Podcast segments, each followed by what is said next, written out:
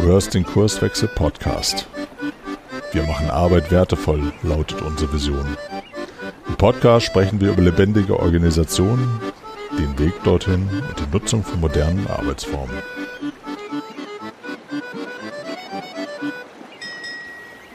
Hallo und herzlich willkommen. Heute ist Leonid vom Firnfund Podcast da und schön, dass du da bist. Stell dich doch gerne gleich einmal vor. Hallo Caroline, vielen Dank für die Einladung ähm, zu mir. Es ist ungewohnt, dass ich auf der anderen Seite des Podcasts sitze sozusagen. Ich heiße Leonid und viele kennen mich vielleicht von meinem Firmenfunk-Podcast, wo wir halt über alles Mögliche aus der Richtung Arbeit sprechen ähm, und ähm, versuchen damit so ein bisschen vielleicht die Arbeitswelt hoffentlich zu, ver zu verbessern. Und ich selber bin angestellt, arbeite in einem größeren Unternehmen. Äh, meine Arbeit hat überhaupt nichts mit meinem Podcast zu tun. Das ist ein rein privates Projekt, weil mir irgendwie viel daran liegt, äh, ich weiß nicht, die Welt zu verbessern, würde ich sagen. Keine Ahnung. Also auf jeden Fall was dazu beizutragen, dass, dass Menschen eine bessere Arbeit haben. Und irgendwann mal habe ich damit gestartet und mache das immer noch nebenbei ähm, interview Leute, so wie wir gerade sprechen, nur bin ich dann meistens auf der anderen Seite. Ähm, mal gucken, also ist ungewohnt für mich, aber. Ich, ich freue mich, dass du dich auf die andere Seite getraut hast. Ja. und ähm, ich selber höre deinen Firmenfunk-Podcast ähm, total viel und freue mich immer, weil du so viele Tipps dadurch gibst und Anregungen, ne? Und du immer wieder auch übersprichst über Menschen, die irgendwie innerlich gekündigt haben, beziehungsweise versuchen, dies abzuwehren. Und ähm, was hat dich denn 2017 dazu veranlasst, den Podcast überhaupt ins Leben zu rufen? Gab es da einen Auslöser oder wie kam es dazu? Also ich habe damals schon die ganze Zeit mit dem Gedanken gespielt, irgendeinen Podcast zu starten. Irgendwie hatte ich Bock drauf, weiß ich, war selber Podcast-Hörer, also ziemlich lange und dann irgendwann mal gedacht, ich will das machen, das macht bestimmt irgendwie Bock und ich weiß nicht, irgendwie wollte ich es. Habe eigentlich mit einem anderen Podcast gestartet, mit so einem ziemlich technischen Podcast. Es ging um das Bass-Thema IoT und ähm, einige Folgen damit aufgenommen, auch so interviewmäßig und irgendwann mal bei der Arbeit damals, ich weiß nicht, mir ist es halt aufgefallen, dass irgendwie viele Leute so dieses Gefühl ja nicht hatten, so, beziehungsweise man sah den an, die haben irgendwie keine Lust, die sind nicht motiviert, die machen gerade so das, was von denen benötigt wird, so ich komme zur Arbeit, mache was, was von mir irgendwie erwartet wird, weil ich werde dafür bezahlt. Dann habe ich irgendwann mal Feierabend, da freue ich mich drauf. Ich freue mich auf mein Wochenende. Ich bin doch glücklicher, wenn ich Urlaub habe. Und dann finde ich es irgendwie doof, wieder zur Arbeit zu kommen.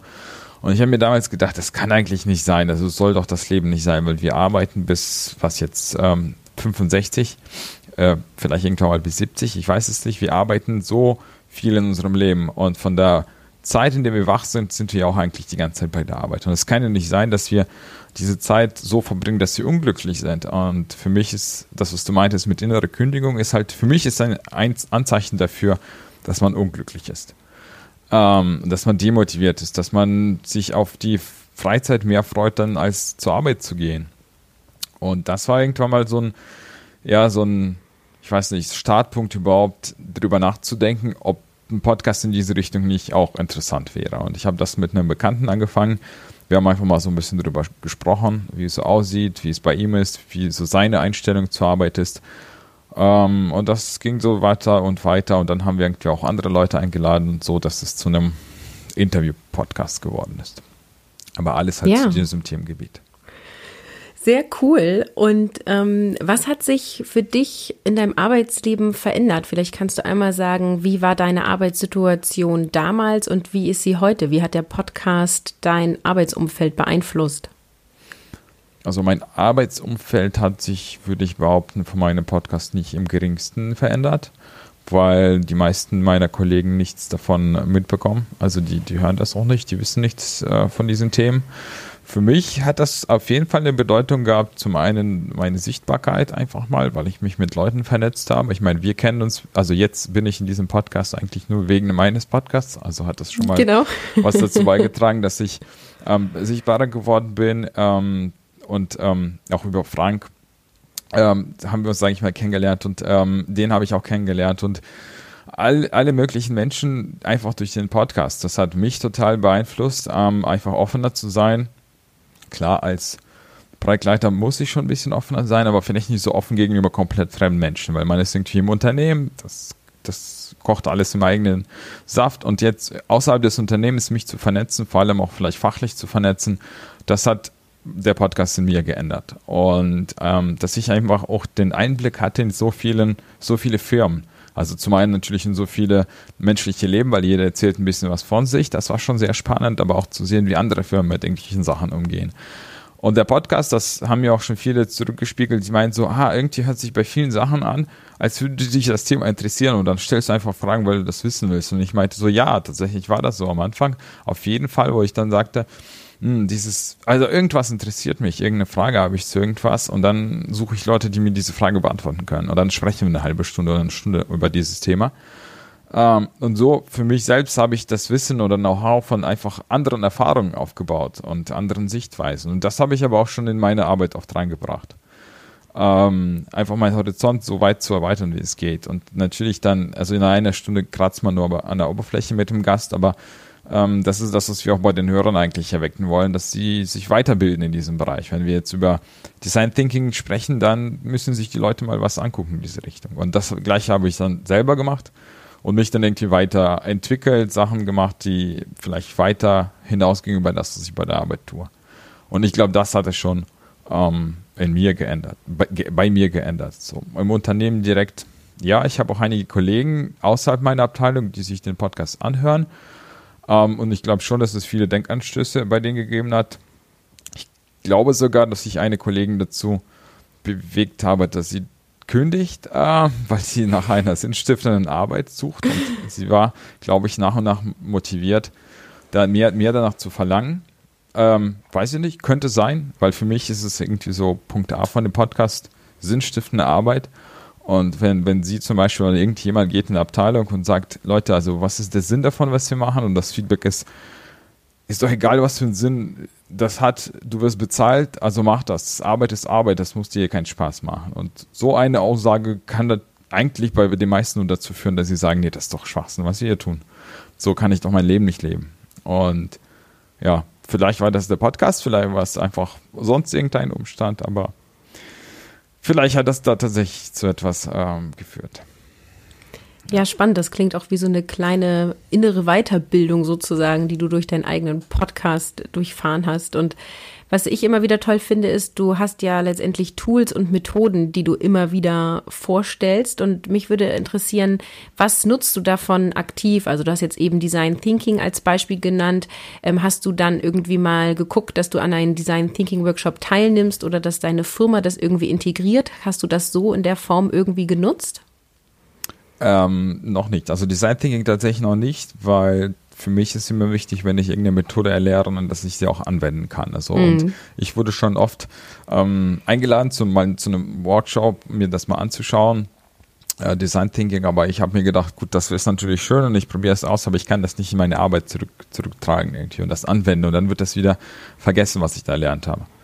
Ähm, was ich aber schon mal ein paar Mal ausprobiert habe, ist ähm, zum Beispiel Liberating Structures, das hatten wir schon mal. Mhm. Diese Mikrostrukturen für Meetings, das habe ich tatsächlich ein paar Mal bei uns anwenden können. Auch, also ich moderiere auch gerne Workshops ab und zu und obwohl ich das eigentlich immer klassisch mache, ähm, habe ich schon mal was ausprobiert aus diesen Liberating Structures, was gut angekommen ist. Ähm, natürlich, was das ganze Thema Agilität angeht, an, äh, holistisch auf Agilität zu schauen. Nicht immer nur, ja, das ist unser kleiner Bereich und macht Scrum, sondern was bedeutet für unser Unternehmen und auch mal diese Diskussion zu führen. Ähm, ich habe das schon mitgebracht. Also wirklich Methoden, ja, wie gesagt, ist schwierig. Also wenn ich das nicht anwenden kann, dann bleibt das bei mir nur als, als Fachwissen, aber nicht als Erfahrung eigentlich. Mhm. Können wir gerade auf dieses Beispiel Liberating Structures tiefer eingehen? Also was genau hast du da ausprobiert und wie kam das bei deinen Kollegen an? Kannst du da ein bisschen was zu erzählen? Ja, also das, das einfachste Liberating Structure, was es gibt, ist dieses One to for All, wie man jetzt ein Meeting gestaltet, wo man sagt, okay, ich muss ein paar Ideen sammeln. Also wir kennen ja das typische Brainstorming, wo alle Leute irgendwas in den Raum schmeißen. Ähm, und das hier ist so ein bisschen die Möglichkeit oder, oder so Meetings, wo man dann sagt, okay, wer hat jetzt irgendwie Ideen, wie wir zum Beispiel ein Kundenproblem lösen. Und dann kommen ab und zu ein paar Sachen, die anderen Leute sitzen, langweilen sich irgendwie, Ähm, das habe ich immer so erlebt und bei diesem Thema ist es halt, ich kann es schaffen, ähm, ziemlich schnell alle, alle mit einzubeziehen. Also eigentlich von, von Sekunde eins äh, sind alle aktiv damit beteiligt. Und das war schon sehr interessant ähm, zu sehen, dass es halt ungewohnt ist. Und dann so, ja, ihr macht jetzt mal, jeder macht was für sich, dann eine Minute, dann zu zweit, dann zu viert ähm, und dann alle zusammen und dann alle Leute so, hm, okay, jetzt Gruppenarbeit und Zeugs, was willst du von mir? Ähm, aber wenn, die das machen, dann merkt man schon gleich, dass das irgendwie zack und Energie ist im Raum. Und ähm, das war definitiv sehr, sehr interessant, also dieses einfache ähm, Structure anzuwenden. Ein paar andere Sachen, die ich tatsächlich äh, gelernt habe im Podcast, habe ich nicht bei der Arbeit angewandt, sondern bei dem Meetup, was wir veranstalten. Ähm, das haben wir damit äh, ausprobiert in diesem Podcast, äh, Podcast, in diesem Meetup sozusagen. Was gibt es für Liberating Structures, die dazu passen für dieses Thema? Ähm, und das hat funktioniert. Also ich habe es nicht alleine gemacht. Wir haben das mit Marit zusammen gemacht, dieses Thema moderiert. Ähm, was wirklich für den Pod, äh, für, mein Gott, ich habe es irgendwie mit dem Podcast. Was für das Meetup am besten. Bei dem Meetup? Bei, was für das Meetup genau am besten passt. Weil ich, ich finde es interessant, wenn man jetzt Methoden lernt, die nicht einfach als Methoden zu nutzen, sondern immer irgendwas zu haben, wo man die anwenden kann.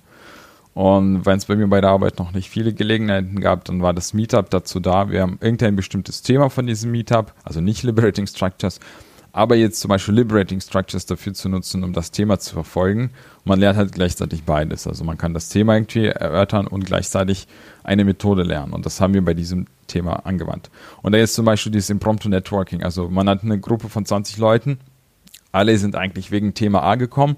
Wie sorge ich dafür, dass, dass alle so ein bisschen, also wie man das Eis bricht, wie Leute miteinander sprechen. Wenn man sagt, okay, jetzt sucht euch ein Pärchen und redet über irgendwas ist immer schwierig, aber dieses Impromptu Networking sorgt dafür, dass man zum Beispiel zwei Hauptfragen hat.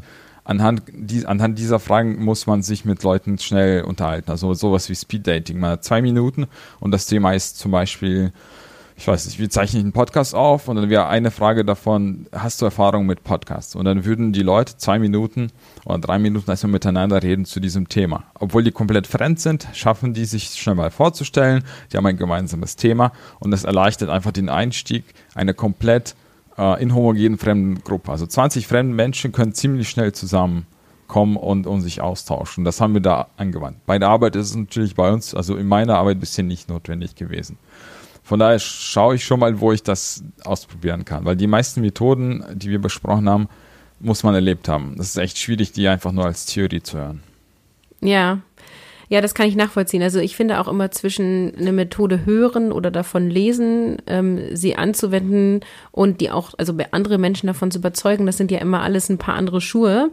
Und deswegen habe ich da auch nochmal so tiefer nachgefragt, weil dann eben auch, man ist ja selber unsicher, weil man ähm, sendet es das erste Mal an und dann im Kollegenkreis, der vielleicht das nicht so gewohnt ist, du hast gesagt, du moderierst sonst eher klassisch, und dann ist halt immer auch so die Frage, äh, wie wird das aufgenommen und ähm, wie gehen die Menschen damit um?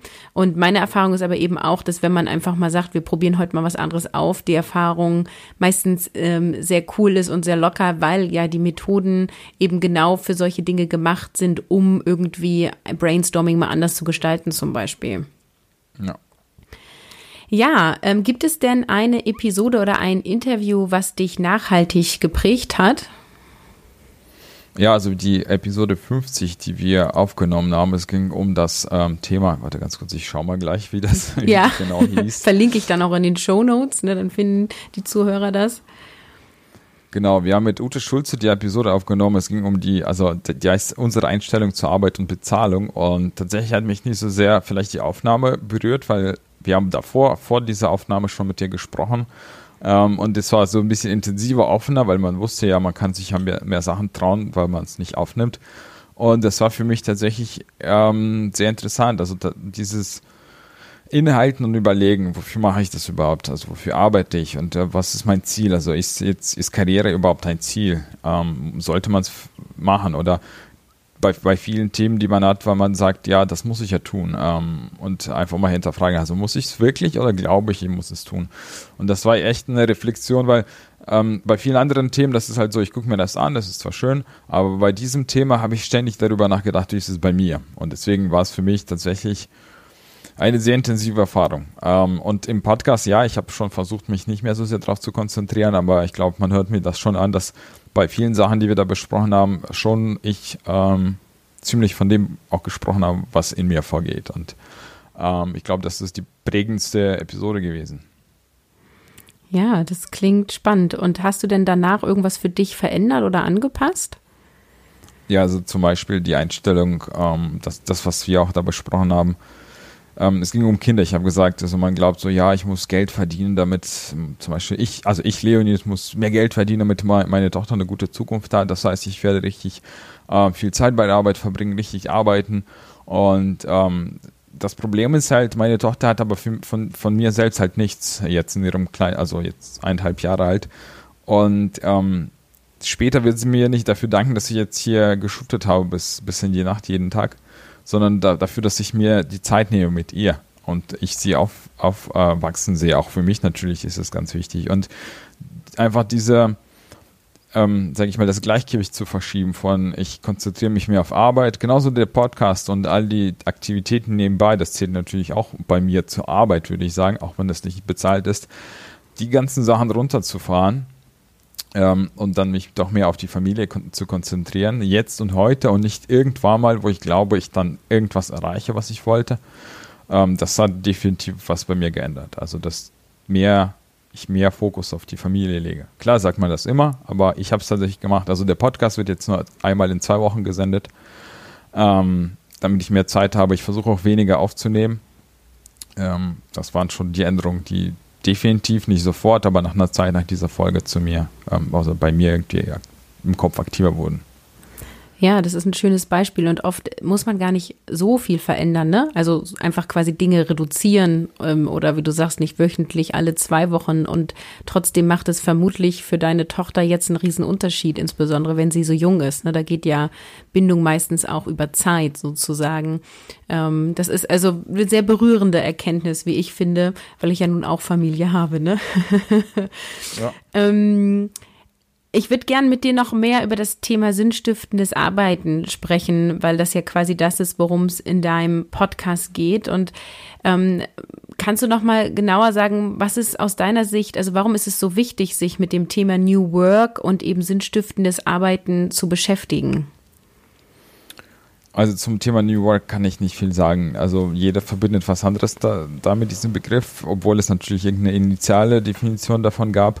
Ich versuche den auch nicht zu nutzen in irgendeiner Form im Podcast, dafür aber sinnstiftende Arbeit tatsächlich. Und sinnstiftend ist für mich ähm, so eine Frage zum Beispiel, wenn ich sagen würde, bezogen auf meine Arbeit, wir entwickeln irgendwelche Techniken für Fahrzeuge, die ähm, die Sicherheit erhöhen irgendwie. Also die sorgen, sorgen dafür, dass wenn ein Auto fährt, das andere Auto kommt von der Seite. Ähm, der Fahrer sieht vielleicht den Wagen gar nicht und dieses System erkennt das irgendwie und bremst ab. Und sinnstiftend ist für mich zum Beispiel, wenn ich weiß, das, was wir da tun, ist wichtig und es wird auch die ganze Zeit kommuniziert und da ist es die Vision des Unternehmens, Menschenleben zu retten zum Beispiel und ähm, dafür zu sorgen, dass es weniger Verkehrstote gibt. Wenn, das ist der Sinn hinter der Arbeit, wie ich es erwarte. Und ich weiß, dass was ich da tue, hat irgendwie einen höheren Sinn äh, aus, also als ähm, einfach Geld zu verdienen. Also wenn mein Ziel ist, ich muss, keine Ahnung, so und so viel Marge machen, das ist für mich nichts Sinnstiftendes. Also ich erledige diese Arbeit, damit irgendjemand ähm, die Zahl irgendwo dann stehen hat, dass vielleicht äh, entweder, wenn es eine also Aktiengesellschaft ist, dann sind das die ähm, die Shareholder oder es ist noch irgendeine Gesellschaft und das ist nichts Sinnstiftendes für mich. Und natürlich fallen auch, man sagt oft, Sinnstiftendes für meine Arbeit irgendwie sinnvoll ist, was ich tue oder Spaß macht und lustvoll ist. In jeder Arbeit hat man irgendwas, wo man vielleicht sitzen muss und aus einem Excel-Sheet in das andere kopieren muss. Das ist total nervtötend, man hasst das, aber die Frage ist halt, wenn ich weiß, okay, ich muss das tun, das ist ein Schritt aus mehreren Schritten, um irgendwie was Sinnvolles, also irgendeinen höheren Sinn zu erreichen von dem Ganzen. Ähm, dann geht man da auch da durch. Und wenn man es aber nicht hat, dann ist es eher, eher eine Qual. Und diesen Sinn zu haben, danach zu streben, zu sagen, was machen wir, warum machen wir das hier überhaupt? Also was macht am Ende des Tages das Produkt oder die Dienstleistung, die wir bringen, bei anderen Leuten aus? Wie verbessert das in irgendeiner Form, also nicht unbedingt die Welt, also so muss man ja nicht handeln, aber wie verbessert das, was ich da jeden Tag tue, ähm, irgendwas bei einem anderen Menschen, weil wir verkaufen Produkte, die irgendwelche Probleme lösen. Und ähm, den Sinn dahinter, was wir da verbessern zu sehen, ist, ist für mich sehr, sehr wichtig. Das Ganze mit dem Podcast zum Beispiel. Auch wenn ich den Podcast aufnehme und später bearbeite, ist es einfach nur eine mühsame Tätigkeit, die ich nicht unbedingt jedes Mal mag. Und manchmal sage ich, oh mein Gott, ich muss jetzt noch eine Stunde sitzen und schneiden. Aber der Sinn dahinter ist, ich äh, nehme was auf, was, was Menschen vielleicht was beibringt, was ähm, irgendwelche Impulse ähm, also zu irgendwas anregt. Und das ist der Sinn dahinter. Wieso ich mir auch eine langweilige Aufgabe gerade antue, die einfach nur ähm, ja, Fleiß bedeutet. Oft fehlt aber dieser Sinn, weil Menschen dann, ja, du musst jetzt hier irgendeine Software entwickeln oder du musst hier irgendein System bauen, du musst hier irgendwelche Tabellen pflegen, du musst sonst irgendwas tun. Und die Frage, warum? Ja, weil wir das so beschlossen haben in unserem Kreis des Managements oder sowas. Da fehlt für mich der Sinn. Also es ist nicht der Sinn, dass ich einfach nur das tue, was der Chef mir gesagt hat. Also, und das war so der, der Punkt, wo ich gesagt habe, eigentlich muss man in jedem Job das erkennen können. wenn man es nicht tut, ist es für die meisten Menschen schwer, dran zu bleiben. Oder die stumpfen ab.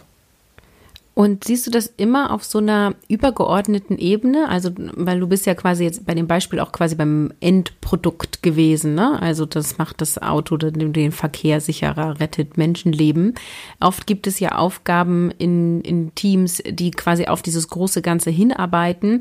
Aber die Frage, wie dahin gearbeitet wird, ist ja auch nochmal eine andere, ne? Und das, was ich immer wieder erlebe, wenn wir äh, in Unternehmen gerufen werden und dort beraten, dass einfach viele, ja, Abteilungen Oder Teams Dinge tun, die zwar zu dem großen Ganzen Sinnhaften beitragen, aber gefühlt drei Viertel der Zeit mit, ich sag mal, irgendeinem administrativen, langweiligen Kram zu tun haben, dass, ähm, dass sich das nicht sinnstiftend anfühlt. Weißt du, wie ich das meine? Mhm.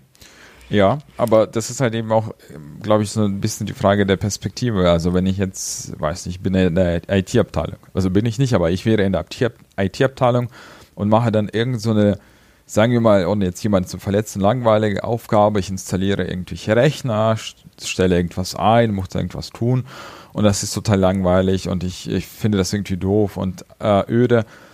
Ähm, natürlich kann ich nicht sagen, dass weil ich es tue, werden die Produkte besser. Aber wenn ich weiß, der Kunde von mir ist ja nicht der Kunde, der das draußen bezahlt. Der Kunde ist ja der Kollege, dem ich das System bereitstelle. Und wenn ich dann weiß, okay, was, also vielleicht rede ich mit einem Kollegen, ich bekomme Feedback von ihm und er sagt, guck, also man kann das so und so machen und wird es irgendwie sinnvoller für dich und deine Arbeit wird schnell erledigt und du bist, du bist nicht mehr frustriert von deinem IT-System, sondern du, du, bekommst von mir die Sachen, die du genau brauchst für deine Arbeit und du kommst und freust dich einfach auf deinen, keine Ahnung, Computer, der einfach nicht streikt. Und das, also ich meine, oder es frustriert, ich glaube, es gibt niemanden, der nicht irgendwie von, von seinem PC bei der Arbeit mal frustriert wird von irgendeinem komischen System, IT und so weiter. Und alle schimpfen über die IT. Und meistens hat man auch null Schnittstellen zu den Leuten. Das heißt, die haben meistens irgendeine so Aufgabe, also zumindest, weil ich selber ja keine Schnittstellen dazu habe, glaube ich, die haben so eine Aufgabe, wo sie nicht so viel Feedback, also nicht so viel gutes Feedback bekommen, wo sie nicht wissen, was deren Sinn ist. Und der Sinn wäre für mich, ähm, mir als Anwender davon halt einfach meine Arbeit zu erleichtern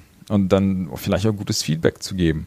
Und das gibt es in vielen Sachen. Also egal was man macht, wenn es eine interne, irgendeine interne Abteilung ist, die anderen Abteilungen zuarbeitet, ja, dann ist natürlich deren Sinn ja auch irgendwas zu tun. Entweder stellen sie ein Produkt bereit, ein internes, was den anderen Teams ermöglicht, irgendein noch geileres Produkt für den Endkunden zu machen. Oder es sind irgendwelche Tools vielleicht. Das ist so, was oft untergeht. Also Abteilung A entwickelt etwas, was Abteilung B in ein Produkt übernimmt und das dann ausliefert. Und oft schimpfen die Entwickler von diesem Endprodukt, also Produkt B, schimpfen darüber, dass was sie vom ersten Team bekommen, ist ja kaum zu benutzen, nicht dokumentiert. Und da fehlen die Tools, das ist alles umständlich. Ja, der Sinn wäre natürlich dafür zu sorgen, dass die Menschen, ähm, die das vom Team A nehmen, dass sie halt sagen, oh, das ist total geil, also ist alles irgendwie dokumentiert, das ist klar, ich kann mit Leuten reden, die erklären mir alles und so weiter. Das heißt, man muss immer schauen, was ist mein, wer ist mein direkter Kunde? Das kann auch ein interner Kunde sein.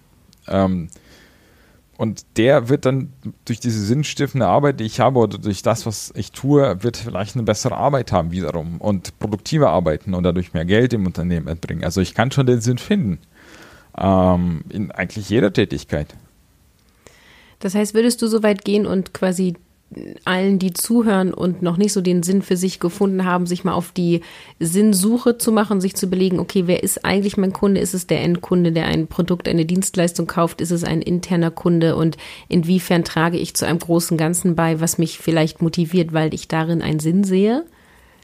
Genau. Also ich würde schon jeden dazu eigentlich äh, animieren, dass, dass man sich einfach überlegt, wer profitiert von meiner Arbeit, was verändere ich bei jemandem durch meine Arbeit. Ähm, bei einem Menschen oder bei einer Gruppe, bei wem auch immer, beim Kunden, sollte jeder tun. Aber ich glaube, nicht jeder wird dafür eine Antwort finden, weil oft ähm, hat man die nicht. Also zum Beispiel, ein Beispiel für mich ist, wenn man eine Arbeit hat, also man bekommt irgendwie von seinem Vorgesetzten eine Arbeit auf den Tisch geknallt, muss daran arbeiten und später heißt es so, nee, wir haben uns jetzt doch anders entschieden, das kannst du alles in die Tonne ja. ich glaube, nichts, nichts ist schlimmer als das. Und ähm, weil man weiß, man macht das für die, also Arbeit für die Tonne, das ist furchtbar. Das ist nichts Sinnstiftendes. Und da zum Beispiel auch mal zu fragen, also wofür ist das, wofür mache ich das überhaupt? Also wenn ich jetzt äh, bei mir sage ich auch oft, also du willst von mir eine Planung für irgendeine Sache, die wir überhaupt nicht mal verstanden haben, nur weil jemand sagt, du musst mir eine Planung vorlegen. Ich weiß, die, die ist morgen in der Tonne, im Papierkorb. Und wenn ich das aber trotzdem tue, weil irgendjemand mir das gesagt hat, dann ist das für mich eben keine sinnstiftende Arbeit. Die und wie gehst wiederum, du in ja. solchen Situationen auf deinem jetzigen Arbeitsplatz um? Also passiert das, dass du Aufgaben bekommst oder Themen bei dir liegen, die du nicht sinnhaft findest? Und was machst du dann? Ja, also bei gewissen Sachen weigere ich mich oder versuche in, in, Dialog zu treten und darüber zu reden, ob es sinnvoll ist. Und wenn ich das für nicht besonders sinnvoll erachte, auch vorzuschlagen, was wäre denn sinnvoll aus meiner Perspektive. Ähm, also natürlich nicht einfach mich weigern und sagen, nee, das ist nicht sinnstiftend, ich tue es nicht, sondern einfach sagen, okay, wenn ich das so und so mache, bringt das am Ende vielleicht irgendeinem ja, Kunde, wie auch immer, nicht unbedingt viel. Aber wenn ich das so und so mache, ist aus meiner Perspektive der Gewinn für beide halt am größten. Oft lassen sich die Leute darauf ein. Ähm, wenn jemand aber sagt, nö, nö, mach das einfach so. Ich habe mich auch schon mal geweigert, einfach mal zum Beispiel jeden Tag ein Reporting äh, rumzuschicken, weil ich gesagt habe, da ändert sich nichts. Und mir wurde gesagt, ja, dann schicken Sie einfach die Tabelle ohne Änderung. Und ich gesagt, dann schicke ich sie einmal in der Woche oder wenn es gravierende Änderungen gibt, aber doch nicht einfach nur, weil, weil mir das gesagt wird. Das ist zum Beispiel für mich eine, eine sinnlose Aufgabe. Arbeitsbeschaffungsmaßnahme, sagt man auch schön dazu. ja. Und da weigere ich mich. Und ja, ich weiß, ich muss mit Konsequenzen leben und bei mir waren sie so, sage ich mal, moderat. Äh, keine, keine Abmahnung oder sowas, aber gut. Mein Team versteht das und ähm, das war halt, wie gesagt, meine Entscheidung. Ich weiß nicht. Also ich stehe dazu, dass, dass man nach diesem Sinn suchen soll. Nee, ich glaube auch, dass dein Arbeitgeber da ganz viel von hat, weil du ja deine Arbeitszeit effizient einsetzt und versuchst nicht nur dein, dein Thema zu sehen und äh, wofür du gerade da angestellt bist, sondern eben zu überlegen, okay, ähm, zu welchen Schnittstellen und macht das Sinn und brauche ich ein Reporting und setze ich meine Zeit so ein und so weiter. Und ähm, unterm Strich äh, verfallen dadurch Sachen, die eh weggeschmissen worden wären. Und das ist ja nur ein Gewinn für alle. Insofern glaube ich, wenn jeder das tun würde, wären auch die Arbeitgeber sehr glücklich unterm Strich. Ja, auf jeden Fall. Also ich habe das zum Beispiel mit meinem Kunden abgestimmt. Der Kunde meinte so, ja, das und das kommt nicht voran, irgendwie ist es schlimm. Also kann sein, dass wir dann das Thema bei, bei Ihnen eskalieren. Und habe ich gesagt, können Sie gerne machen. Äh, ist natürlich Ihr Recht. Aber Sie müssen sich ja vorstellen, dass ich danach nur noch mit Excel und PowerPoint beschäftigt bin und nicht mehr mit dem Team zusammen an einer Lösung arbeite. Was bringt Sie voran? Hm. Meinte natürlich, dass sie mit dem Team daran arbeiten. Ich so, dann warten sie noch. Ähm, und das hat fast immer, also in den meisten Fällen, 99 Prozent hat es den Kunden überzeugt, da jetzt nicht viel Wind zu machen, ähm, weil na, natürlich, also es muss sinnvoll irgendwie eingesetzt sein, die Zeit, die wir, die wir dort zur Verfügung stehen haben. Und es ist halt immer so die Frage, traut man sich und sagt nein, weil man versucht, das Ganze zu sehen und ob meine Tätigkeit jetzt, die ich dann ausführen werde, für das Projekt, für die Firma, fürs, für alles sinnvoll ist. Oder nehme ich einfach die Aufgabe an, weil ich dann sage, okay, mein Chef gibt mir Arbeitspaket A, ich muss es erledigen, gebe das weiter. Ähm, wenn man so arbeitet, dann sucht man, glaube ich, auch nicht oft nach diesem Sinn. Aber wenn man anfängt, nach dem Sinn zu sehen, dann fängt man an auf, auf die Sachen, die, die, die man bekommt, oder ich fange an, und ich glaube, bei den Kollegen, die die ich so ein bisschen mit diesem Sinn, Sinn mit dieser Sinnsuche angestiftet, angestiftet, angesteckt habe, die fangen an, die Aufgaben etwas in einem größeren Umfang anzuschauen. Also und, und auch mal in Frage zu stellen. Was ich eben auch eigentlich gut finde. Also, dass man nicht natürlich alles hinterfragt oder nicht tut, aber bei, bei dem, was man tut, auch mal überlegen, das, was ich da tue. Also, ist es richtig, was ich tue und ist es das Richtige, was ich da tue? Und hat es Sinn? Vielleicht kann man es anders lösen oder sein lassen. Und einfach mal mit Menschen zu reden, die, die einem diese Aufgabe geben, ist, finde ich, eher nicht so schlimm. Also man verweigert ja nicht die Arbeit. Man versucht ja einfach nur, sich zu engagieren. Und dazu animiere ich eigentlich jeden, der, ähm, der das hört. Also. Naja, und ähm, du motivierst sie ja nicht nur, sich zu engagieren, sondern sie übernehmen damit ja eine ganz andere Art von Verantwortung für das Ergebnis. Und das finde ich immer sehr wertvoll, ne? In dem Moment, wo alle aufgefordert sind, mitzudenken und zu einer großen Vision beizutragen, ähm, kriegt das alles eine ganz andere Ausrichtung. Ansonsten hat es immer diese Passivität von das wurde mir so gesagt oder das war hier schon immer so oder ne, das Reporting muss täglich und es wird gar nicht hin, irgendwie hinterfragt. Ähm, ja. Und manchmal ist eben auch denjenigen, die zum Beispiel so ein Reporting anfragen, gar nicht bewusst, wie zeitintensiv das vielleicht auch sein könnte. Ne? Also insofern finde ich, hat es immer was damit zu tun, wie viel Verantwortung man selber trägt oder tragen kann und damit dann zu dem großen Ganzen auch beiträgt. Ja, auf jeden Fall. Also ich versuche auch in meinem Team auch den Leuten immer zu sagen, wenn ich euch irgendwie nee, irgendwas vorschlage, irgendwas tue, also wir arbeiten klassisch, das heißt nicht so, als bin ich da der Coach, ich versuche es, aber im Grunde bleibt es trotzdem irgendwie so hängen, dass wenn ich als Projektleiter aber sage, Leute sagen, okay, machen das, ich versuche die Leute auch, oder ich sage jedes Mal, bitte stell das in Frage, was ich sage. Ihr habt das Fachwissen, ich nicht, also nicht in der Tiefe. Und wenn ich da was sage, was vielleicht nicht sinnvoll ist, dann ist es eure Verantwortung, mir zu sagen, nein, das, was du da vorschlägst, ist Quatsch. Weil so und so. Und lass uns drüber reden. Und nicht einfach nur annehmen, weil ich es gesagt habe. Ich übernehme, alle sagen so, ja, Projektleiter, Gruppenleiter, Abteilungsleiter haben Verantwortung für irgendwas. Jeder Mitarbeiter hat Verantwortung für irgendwas. Und die für mich ist auch dem, ich bin ja kein Vorgesetzter, ich bin ja eine fachliche Führung, auch mir dann zu sagen, das ist der falsche Weg, den du da gehst. Äh, und die Aufgabe, die du mir da versuchst irgendwie mit, mitzubringen, die ist nicht besonders sinnvoll. Wenn ich jetzt meine Aufgabe, die ich jetzt erledige, also irgendwie liegen lasse und das tue, was du von mir möchtest, dann wird das Projekt im Grunde eigentlich im Ganzen nicht, nicht gewinnen, sondern es wird nur schlimmer werden. Und das ist, wo ich auch sage, ihr habt die Verantwortung, jeder hat die Verantwortung, ähm, sowas, sowas zu hinterfragen ähm, und an eben das, also das ganze Unternehmen, das ganze Projekt zu denken. Ja, das finde ich sehr wertvoll. Hast du noch mehr Tipps für Menschen, die vielleicht in einem ähnlichen Arbeitsumfeld sind wie du, die also eher klassisch arbeiten, aber noch mehr sinnstiftend arbeiten wollen und ihr Team dazu bringen wollen? Was können die noch tun? Hast du da noch mehr Ideen? Ähm, also was man machen könnte, ist natürlich immer, immer schauen, wie, wie vielleicht andere Teams arbeiten, wenn man die Möglichkeit hat, sich irgendwie im Unternehmen zu vernetzen, einfach mal zu schauen, wie, wie läuft es anders. Ähm, ich glaube, wenn man eine lange Zeit in einem Umfeld arbeitet, ähm, glaubt man, so ist halt alles überall. Also ich merke bei uns im Unternehmen, dass es einzelne Teams gibt, die glauben, so wie es bei denen läuft, ist das ganze Unternehmen. Ich, geht mir auch so. Also oft denke ich mir so, bei uns tickt das ganze Unternehmen so. Dadurch, dass ich mich intern irgendwie mit Leuten vernetze und austausche, merke ich, okay, so läuft nicht jedes Team. Bei weitem nicht. Andere machen es anders. Und dann hinzugehen, von denen zu lernen, wie es funktioniert. Ähm, und bei, bei, bei vielen Sachen einfach mal öfters mal zu hinterfragen, das ist halt was Agilität ähm, natürlich auch im klassischen äh, bringen kann, ist eben sowas wie eine Retrospektive. Vielleicht nicht so offiziell wie bei Scrum, aber dass man trotzdem sich immer als Projekt, Team, was auch immer, Gruppe, sich überlegt, Leute, lasst uns nochmal gucken, was wir hier so machen. Habt ihr irgendwelche Verbesserungsvorschläge oder seht ihr, dass irgendwas nicht optimal läuft?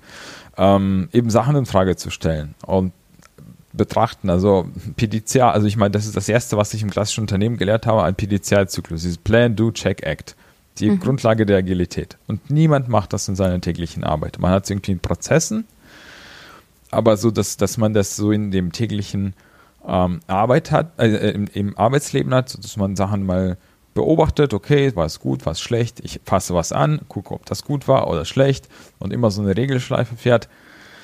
Das ist ein Tipp, das sollte man öfters machen. Das heißt ja nicht, dass man alles in Frage stellt und nichts mehr macht, aber mit, mit offenen Augen durch die Welt gehen sozusagen. Ja. ja. voll schön. Vielen Dank. Ähm, magst du am Ende nochmal sagen, wo findet man mehr zu dir und deinem Podcast für alle, die jetzt noch mehr Lust haben, sich mit sinnstiftenden Arbeiten auseinanderzusetzen?